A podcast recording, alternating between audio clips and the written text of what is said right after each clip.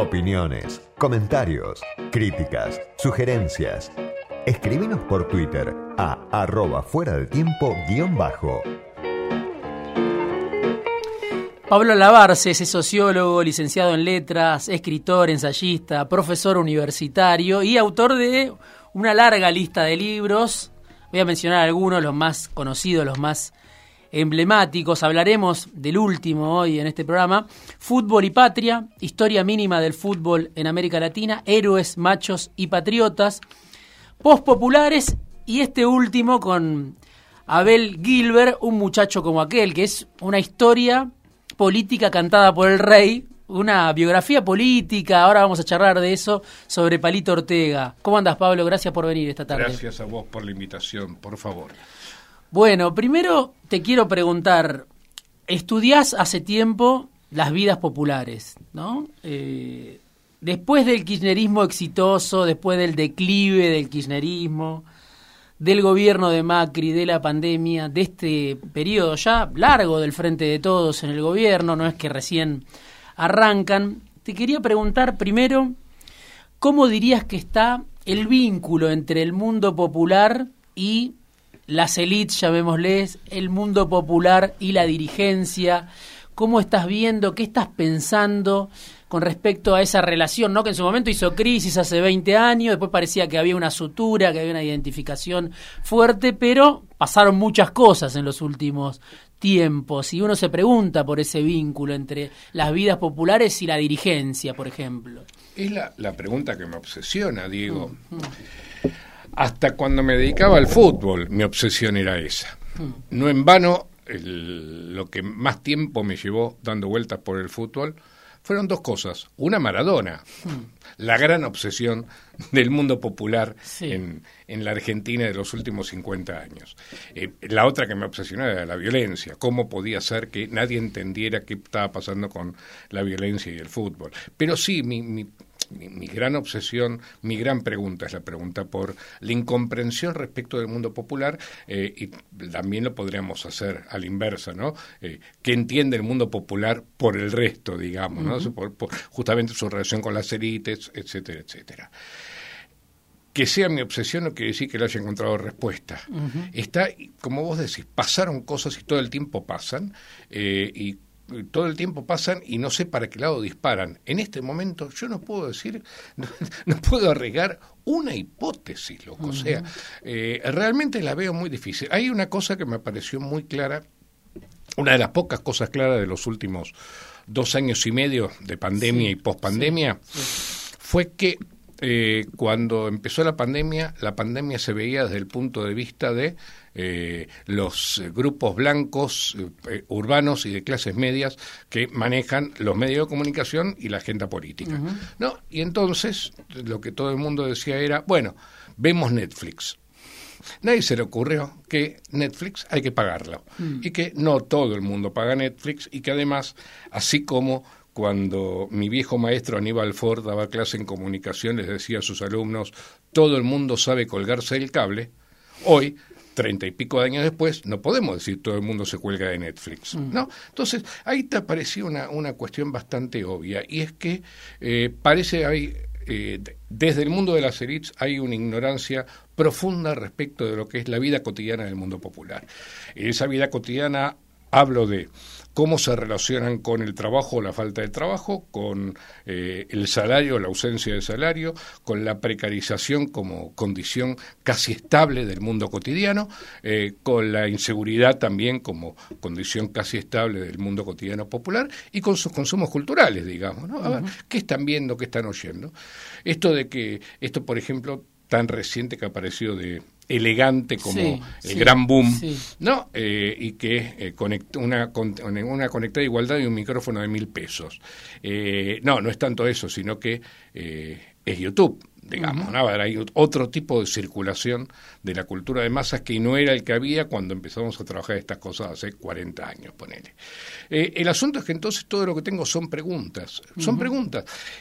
a grandes rasgos te diría, te las respondo en parte de la teoría, en parte del estómago. Creo que la, la incomprensión, la ignorancia y el desprecio profundo que los élites sienten por el mundo popular es lo que está organizando nuestra vida en, en, la última década, por decirlo de alguna manera.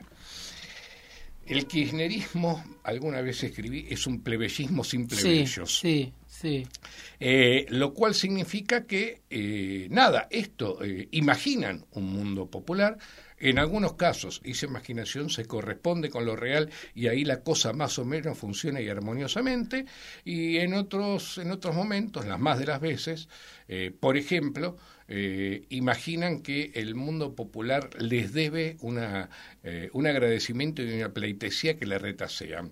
No, eh, fue, eso fue muy claro en el 2015. En el 2015 la cosa fue, ¿cómo van a votar a Macri? y a mí se me ocurría una larga lista de razones para las cuales el mundo popular, no solamente el mundo de las clases medias, altas, las élites, etc., el mundo popular podía aspirar a votar a, a, Macri. entre otras cosas, por eso, una experiencia cotidiana que este plebeyismo sin plebeyos no alcanza a comprender. La hago muy, muy cortita, me estoy extendiendo. Eh, ¿Alguien, algún habitante del conurbano bonaerense podía en su sano juicio creer que Concioli iba a vivir mejor después de haberlo experimentado durante ocho años? Mm, mm. No, haberlo pensado, haberlo experimentado. Ahí no era TN, loco, era la vida cotidiana, ¿no? Eh, bueno, esto, ¿no? mis conjeturas andan por ese lado, ¿no? Más, más por el lado de, de, la, de la incomprensión, por un lado de la incomprensión, por otro lado, eh, en, el mundo más, más a la derecha, digamos, ¿no? Eh, una relación Ahí el, el, creo que el tipo que más me ayudó a pensar esto fue Ernesto Semani, la idea de antipopulismo. ¿no? Elites que se han cansado de intentar disciplinar a las clases populares y ahora prefieren exterminarlas. Quizás se me fue la mano. Hay mucho de lo que dijiste que, que, es para charlar y te quiero preguntar. Me interesa justamente lo, lo que decías sobre el kirchnerismo como un plebeyismo sin plebeyos. Pero cuando presentaste Populares, este libro que fue editado por la UNSAM, si no me equivoco, dejaste una definición que, me interesaba, ¿no? Eh, el silencio de la academia también, ¿no? Sobre los mundos populares, no solo de la dirigencia política, no solo de los medios, no solo del, empresariado, sino de la academia eh, que eh, a través de los años no supo cómo abordar, no quiso cómo abordar. Y vos decís, bueno, eso es herencia, por un lado, de las décadas neoliberales, y citás a Claudia Fonseca, una investigadora brasileña, que dice que las viejas categorías con las que antes se abordaba el mundo de lo popular fueron reemplazadas. Ya no se habla más de vidas populares, se habla de pobres, ¿no? Exacto. ¿Y qué consecuencias tiene eso? Dejar de hablar del mundo popular o de vidas populares para hablar a secas de los pobres. Eh, y Claudia completaba algo así, es como si se tratara de una, una suerte de eh, sobrante. ¿No? Al que hmm. con un poco de buena voluntad podemos reincorporar, y ahí aparece la palabra mágica, incluir. Hmm. Viste, ahora todos somos inclusivos. Todos somos inclusivos. La FIFA es inclusiva, la Coca-Cola es inclusiva, el macrismo es inclusivo, el kirchnerismo es inclusivo, etcétera. ¿Por qué? Porque incluía a los pobres, pobrecitos. Eh, creo que es otro signo del desprecio mm. del que hablábamos hace un momento. Mm. Eh, sí es cierto que hay muchas categorías que han cambiado. Vuelvo a ejemplos contemporáneos. Eh, el eslogan, digo, pues, vengo escuchando en la radio eh, la publicidad, las nuevas publicidades del Estado Nacional que insisten en primero a la gente. Ahí tenés otra categoría, gente. Mm. ¿De qué gente estamos hablando? Mm. Cuando vos decís primero la gente, afirmás primero qué grupo, sector, clase eh, o agrupamiento. eso A mí eso en eso la sociología me mató, ¿me mm. entendés? Yo no puedo escuchar la palabra gente, sociedad, eh, ni siquiera masa puedo escucharlo sin decir, no, paren, paren, paren. A ver, ¿de quién estamos hablando? ¿no?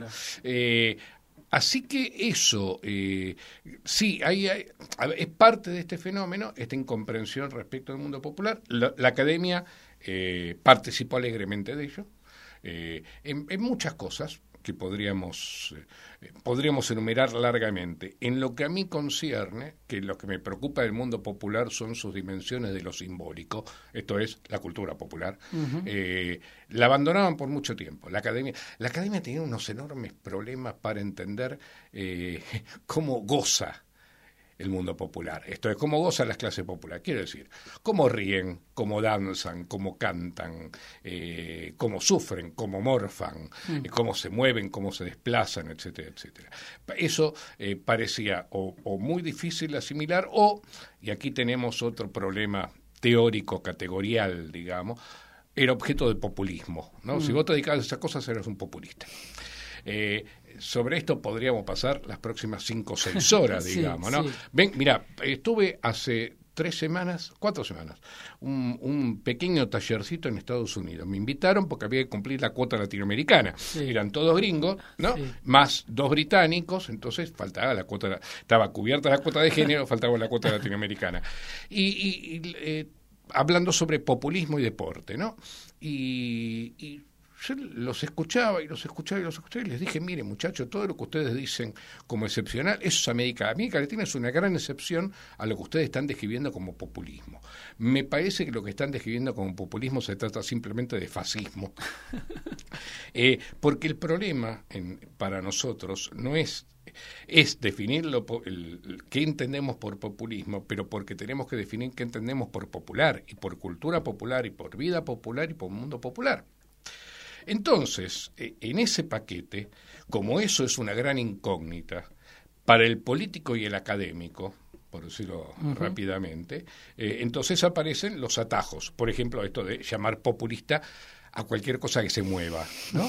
Eh, pero bueno, algo de eso lo has visto, lo, lo, dijimos respecto de Palito Ortega, sí. ¿no? Palito Ortega fue obturado por, por el, el, miedo populista. ¿Cómo te vas a dedicar a Palito Ortega? No, eso solamente podía ser hecho si lo pensabas con una mirada populista. 60 años después te encontrás con que los adalides del republicanismo criollo aman a Palito Ortega. ¿Cómo es eso? Sí, bueno, ahora te quiero preguntar, porque es muy exhaustiva la, investigación, ¿no? Reconstruye justamente 60 años de historia, desde que Palito emergió, irrumpió, y hasta este momento actual. Pero antes te quiero, antes de, ir a una breve tanda que tenemos que hacer, te quiero preguntar por las declaraciones de Cristina, ¿no? De hace 10 días más o menos, cuando habló de planes sociales, cuando habló de, de, que hay que terminar con la tercerización, cuando habló del maltrato a las mujeres, que el puntero decide, que decide, que no decide. Digo, en este contexto, en esta discusión, en este momento, ¿cómo te sonó a vos? Esa declaración de Cristina, me imagino que la habrás escuchado. Eh, no fue el eje del discurso, habló una hora y le dedicó diez minutos al final a ese tema. Cuando vos escuchás eso, ¿qué, me pasa me pasa con eh, con eso que dijo Cristina, lo que me pasa con todo lo que dice Cristina. Mm. En algunas cosas vos decís qué lucidez y en otros casos decís cómo estás camoteando información, categorías y problemas. Mm. Por ejemplo, la propia relación de su propio gobierno con mm. el, fenómeno de los planes sociales. Entonces, lo, eh, cuando dice no se puede tercerizar, tenés razón, pero ojo, esto tiene una sola posibilidad que es una, eh, un salario universal. Y eso fue su propio gobierno que decidió no hacerlo, digamos, ¿no es mm. cierto? Mm. Esto es, tuvo la oportunidad, la AUH en ese momento, eh, de, podría haberse transformado en un salario universal, reconvertir todo en un fenómeno, en un, en, un esquema de salario universal. Pero al mismo tiempo, eh, ella trabaja al interior de, de un fenómeno como es el peronismo, que si algo, en algo es especialista, es en tercerizar, porque mm. eso le permite... Eh, y esto dicho con eh, mucho cuidado de no caer en el eh, en otra palabra maldita que es la de clientelismo, hmm, ¿no? Hmm. Eh, el clientelismo supone también una visión muy muy reduccionista respecto del mundo y la conciencia popular, según la cual la gente va a votar a aquel que le da unos mangos, digamos, hmm, ¿no? Cosa que está claramente, largamente demostrado que no es así. pero entonces digo, con Cristina me pasa exactamente eso. hay momentos en los que vos decís, acá hay, acá hay un instante de lucidez en el cual está señalando algo que debe ser señalado y que debería ser remediado. Pero por otro lado, en el mismo momento, en el mismo movimiento, te estás camoteando parte de la información, ¿no es cierto? No te está diciendo. no digo la verdad, no es una cuestión de verdad. Eh, analiza lo que le conviene. Eso es lo que quiero decir, ¿no? Este, pero digo, a ver, eh, esto todavía, como todo, da lugar para mucho debate. Todavía no ha sido el kirchnerismo. vos has trabajado en eso, digamos, pero el kirchnerismo no ha sido todavía examinado con criterios de balance, con un poco de distancia crítica, etcétera. Eh, cuando eh, hay, perdón, nuestro ex ministro de eh, de producción, de Culfas. Cuando Culfas lo hizo, ¿no? Eh, tratando de examinar sus políticas económicas, así le fue pobre, digamos, mm. ¿no? Lo, lo, lo, lo, maltrataron de la manera... Bueno, eh, nada, es una deuda. Vamos a un corte, estamos charlando esta tarde con Pablo Alabarce, es un lujo hoy en Fuera de Tiempo, vamos a un corte, volvemos para seguir hablando de política, para seguir hablando del mundo popular.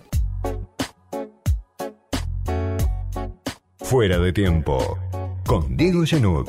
Cinco años. En FM Millennium. Hablábamos de la vicepresidenta, ¿no? Figura central de, la política. Aniversario también esta semana, ¿no? De la muerte del general Perón, de Juan Domingo Perón. Mucha, mucha memorabilia, ¿no? Mucho, mucho efeméride. y ahora se decidieron acordarse del general. Viste que el 17 de octubre ya no se le había dejado de festejar, digamos, ¿no? Ahora, en cambio, parece que todo el mundo ha decidido recordar. Yo te quiero preguntar porque hay lo que vos decís, ¿no? Eh, en el tiempo del kirchnerismo, yo digo del kirchnerismo arrollador, del kirchnerismo que parecía no tener contraindicaciones, que ganaba elecciones, etcétera.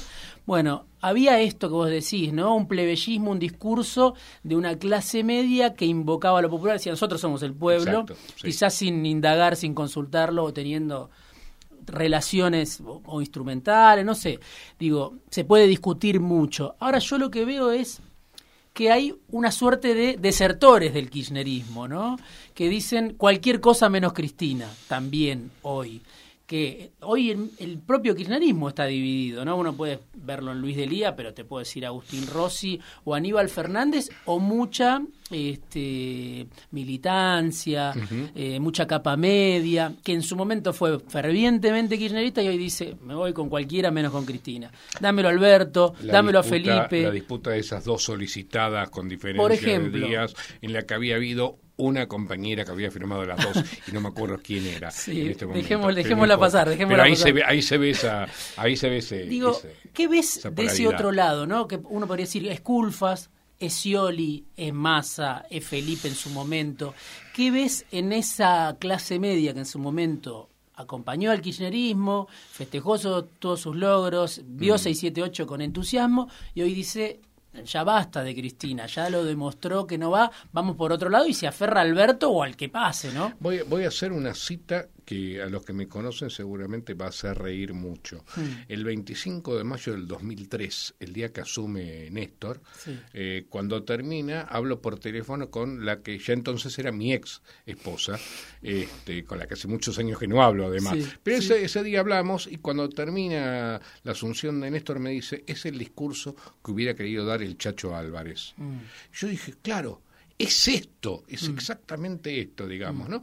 Aquello que el, el, kirchnerismo venía a encarnar, aquello que el frepaso quiso ser e hizo muy mal como el culo y, tuvo que abandonar o abandonó antes de lo debido, etcétera, etcétera.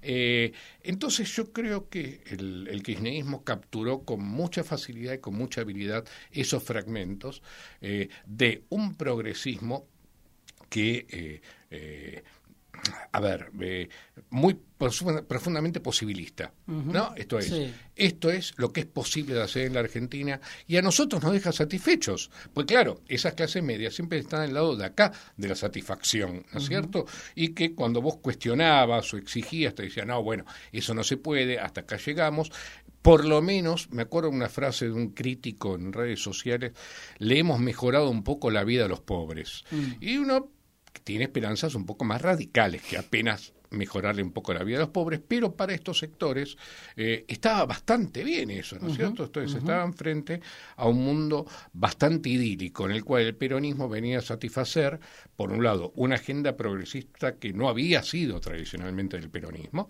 por ejemplo, la de género, quiero decir, Evita hoy es una feminista radical, pero todos sabemos que el peronismo fue de un machismo irredento durante toda su historia, eh, o podríamos incorporar lo de los derechos humanos. Entonces ahí eso producía una satisfacción enorme en estos sectores.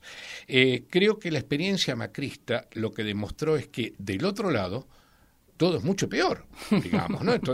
creo que eh, Pichetto es un buen, un buen símbolo en ese sentido, ¿no? A ver, si vos saltás del peronismo hacia el abismo de chista, te volvés un picheto. Nadie quiere ser un picheto. Nadie quiere ser un picheto porque, nada, es algo demasiado cercano al bolsonarismo, por ejemplo. Eh, Pero se busca, ah, ¿no? La avenida del medio. Claro, sí. Bueno, un viejo compañero de mi etapa peronista, de la que han pasado tantos años, una vez decía, el, el general siempre decía que el peronismo es una ancha avenida. El problema es que los cordones están cada vez más borroneados, decía, ¿no? Eh, buscan algo, a ver, creo que sí, que oscilan entre, eh, por un lado, comprender que el, liderazgo kirchnerista eh, puede funcionar con cierta dosis de carisma. Cristina es muy carismática, es una gran oradora y sin duda que retiene un porcentaje electoral importante, pero como estadista, como gestora y como madrina de gestores, es una catástrofe. Eh, por otro lado, ese otro peronismo bien intencionado sabe que solamente puede conseguir con el kirchnerismo, porque hacia afuera lo que se encuentra es con el abismo de o del cordobesismo o del Rodríguez Larretismo. El Rodríguez Larretismo es un peronismo de buenos modales. O sea, el Rodríguez Larretismo es línea directa con la experiencia menemista. Mm, mm. Encarnada en su propia biografía, inclusive en la gente que lo rodea, y nuevamente Palito Ortega formaba parte de ese proceso, ¿no es cierto? Claro, los tenía eh, todos ahí, ¿no? Ahora, yo en ese sentido, yo le tengo miedo, entre comillas, a el éxito de, de la convocatoria Rodríguez Larretista, digamos, ¿no? en, esa, en esa búsqueda del 70% presunto, eh, que eh, nada, si esto se deteriora más todavía, y entonces esas sucesivas, estas posibles esperanzas blancas no kirchneristas, siguen caducando como como ya parece que se canceló el Alberto, y vayan en el rumbo Rodríguez Larretista, digamos, ¿no? este, como panorama me parece un espanto, pero... El otro día eh, Ricardo Rubier escribió una nota donde yo la citaba el otro día, dice, como un dato real, de la realidad mensurada por la investigación social, el peronismo está desapareciendo, tanto en lo cuantitativo como en su influencia en el sentido común, en los menores de 40 años, y dice, esto se disimula por la enorme burocracia ¿no? que tiene el peronismo. si no Y es alguien también identificado con el peronismo, Ricardo Rubier, en su momento encuestador, cercano al Frente para la Victoria, digo... Si esto es así, como ven algunos, que obviamente se ha anunciado mil veces que el peronismo está desapareciendo y, larga vida, ¿no? Eh, sigue existiendo y, renace de sus cenizas, como decía Leo, de Olindo Felipe Vittel, como el gato Félix. Totalmente. Ahora, ¿a dónde van, digo, esos este, desertores, los llamo yo, a esos, esos desengañados, esos sectores que en su momento quizá apostaron por, por el Frente para la Victoria, por el Frente de Todos, y hoy dicen, no me resuelve, no llego a fin de mes, tengo dificultades, digo, están migrando hacia un Larreta, hacia un Macri, hacia un Milei. Digo, ¿dónde ves en los sectores populares, me refiero, eh, al desengañado del Frente de Todos, ¿a dónde va a buscar no lo una sé, opción? No lo sé, no lo sé. Eh, ha habido, esto es algo que lo dicen en general los analistas políticos, no el optimismo desenfrenado y, exasperante de los compañeros del trotskismo, hmm. eh, pero hay cierta migración clara en, en, el sindicalismo, el trabajo del PTS en ese sentido fue muy eficaz, en los grupos piqueteros del Polo Obrero, digo, han sido eficaces, han tenido una eficacia reclutando y seduciendo que no tuvieron durante toda la historia de la izquierda troquista en la Argentina. Pero eso no los transforma todavía en una opción de masas eh, muy visible. Eh, hay además una cierta tradición macartista que, que sigue funcionando. Eh, y además, bueno, nada, nuestras clases populares nunca han sido revolucionarias, estricto sensu. Eh, han sido muy reformistas y a veces han sido radicalmente muy reformistas. El, el, reformismo radical del peronismo le dio muchas satisfacciones en su vida cotidiana, entonces eh, eso puede, puede no, siguió funcionando como apuesta durante mucho tiempo, aún con el pasaje generacional digo, de, por la cual por el cual ya no quedan sobrevivientes gente que haya votado en el 73 queda poca digamos bueno ahí está no lo que decía justamente de, de Palito Ortega como una metáfora de la sociedad argentina no que está muy bien narrado en el libro pues muy es un detalle muy muy preciso una reconstrucción muy precisa periodística mm. sociológica y con las valoraciones que hacen. Pero por qué Palito Ortega como metáfora que vos decías justamente eh, mira por eh, por varias cosas, muchas de las cuales tienen que ver con el peronismo de manera muy clara, algunas eh, eh, datos objetivos de su trayectoria. Esto es, él fue un invento de Menem y luego fue eh, un posible heredero de Menem que claudicó frente al, a la presión internista de Dualde, pero pudo haber sido un presidente de la Argentina basado en esa tradición y cuando uno revisa eh, lo que rodea la experiencia orteguiana de finales de los 90, se encuentra Rodríguez Larreta y, su gente. Vos sabías ese dato, ¿no? De que los dos subsecretarios de Palito eran Capitanich y Rodríguez Larreta. sí estaba Santilli, estaba Sergio Massa, estaban todos, por ahí dando vueltas. por ahí. Exactamente. estaba Soledad Cuña dando vueltas ah, por ahí. eso no lo sabía. Sí, sí, sí, sí, estaban todos. Pero digo, por un lado eso, pero por otro es el hecho de que lo que, lo que Parito siguió representando, él le agregó cosas, le agrega cosas después de la experiencia de Charlie García. Eso es lo, más eh, novedoso, digamos, de, la última década. Eh, la, salvación de Charlie le permite ocupar un lugar en la valoración de, del rock eh, que antes no tenía. Entonces, él pasó de oveja negra, de oveja negra, bestia negra, perdón, de la música popular argentina a el padre de todos, al fundador del rock en la Argentina.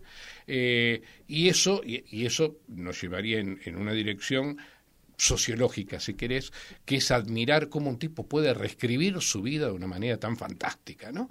Eh, de Mersa a fundador de la, de la música moderna en la Argentina, en primer lugar. Pero por otro lado, cuando me preguntan por qué triunfó Palito en 1962 y no fue Johnny Tedesco. La respuesta que Palito, Sandro y Fabio te darían muertos de risa fue ¿Dónde viste un ídolo popular rubio de ojos celeste? Johnny Tedesco era un mecánico de barrio, mecánico de la paternal. Esto es, era un tipo de las clases populares, podía encarnar también esa idea del ascenso social, etcétera. Pero Palito era además un cabecita, ¿no? Eh, y entonces e, era el cuerpo el que tenía en sí misma la metáfora de el ascenso social, la migración interna, el sufrimiento, la pobreza, etcétera, etcétera. Eh, en ese sentido es, que funciona esa metáfora tan potente. Es un tipo que viene de la pobreza, eh, por sus propios méritos, llega al, al clímax, nunca se olvida de los suyos, metáfora que es fantástica, es muy discutible, Palito se olvidó de Tucumán de una manera grosera, especialmente cuando Unganía cerraba los ingenios. Eh, pero eh, vos suprimís esos detalles y te queda una metáfora perfecta de la ilusión del ascenso social que encarnó el peronismo. O sea, es como que Palito Ortega es una síntesis perfecta de lo que el peronismo eh, pudo haber sido, pudo haber significado para la Argentina.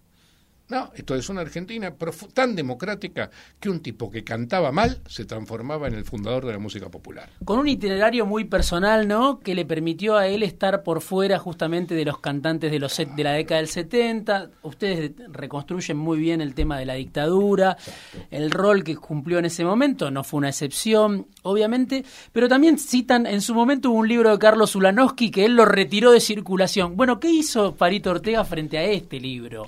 Nada. Nosotros evitamos nombrarlo en la tapa, evitamos poner una fotografía en la tapa, lo leímos minuciosamente para que nadie se sintiera agraviado de ninguna manera. Nuestro editor pasó por algún momento de pánico hasta que no conseguimos un par de asesoramientos jurídicos, no le quiso dar vía libre y siempre un poquito de, en realidad lo que queremos es que nos llame por teléfono y nos diga, muchachos, quiero comer un asado con ustedes, los invito, vénganse a Luján a charlar. Este, y que por, a la que por supuesto iríamos con la guitarra para cantar con el corazón contento, ¿no? Pablo, Se me fue volando el programa, pero me quedaron muchísimas preguntas. Seguramente volveremos a, encontrarnos dos veces, profesor mío, Pablo Lavarces. Así que un honor esta tarde tenerte en fuera de tiempo. No, por favor, un gustazo. Sociólogo, licenciado en letras, escritor, ensayista, profesor universitario, escribió con Abel Schilber, Un muchacho como aquel, una historia política cantada por el rey.